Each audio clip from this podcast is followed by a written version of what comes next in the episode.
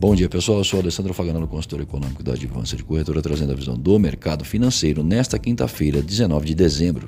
Dólar comercial operando em leve baixa de 0,03%, comportamento da moeda no exterior, o índice index em alta de 0,02%.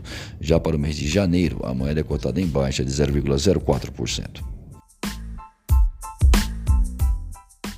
O Banco Central Brasileiro trouxe à tona seu relatório trimestral de inflação nesta manhã.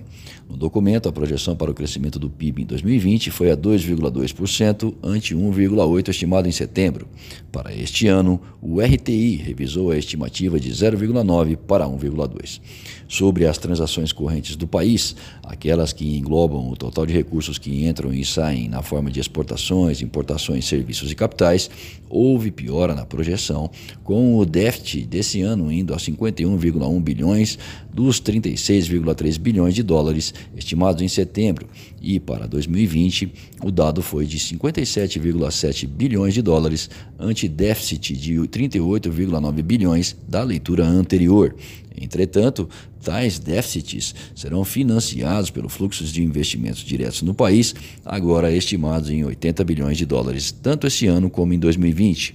A projeção anterior para 2019, estimada em setembro, era de 75 bilhões de dólares. A evolução das projeções do PIB trazem boas perspectivas para o próximo ano. E quem ainda está esperando pela confirmação da melhora firme em nossa economia é o estrangeiro.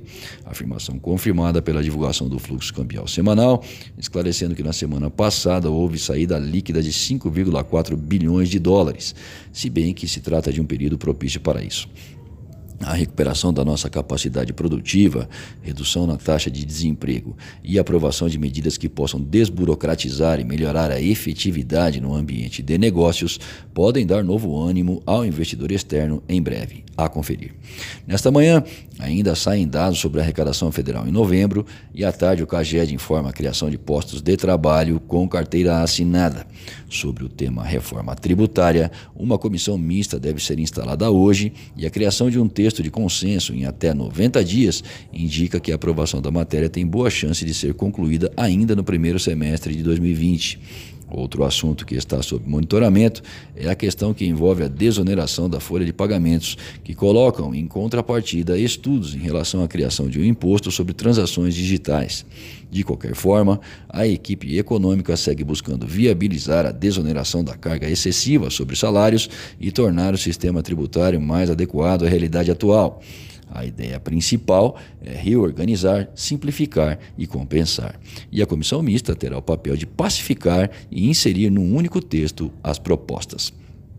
No exterior, Donald Trump se tornou o terceiro presidente a ter um impeachment aprovado pela Câmara dos Deputados, liderada pelos democratas. Em janeiro, o processo vai para o Senado, onde dificilmente dois terços dos senadores o destituiriam do cargo.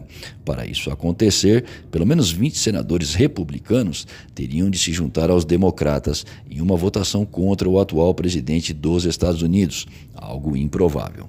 Trump repudiou a votação em comício de campanha visando sua reeleição eleição.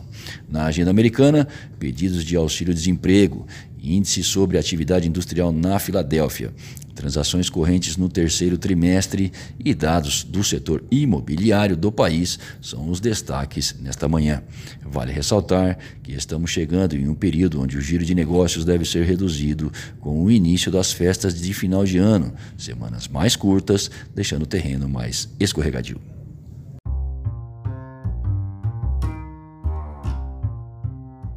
Acesse o panorama de mercado através do nosso site advancedecorretora.com.br. Fique bem informado e tome as melhores decisões.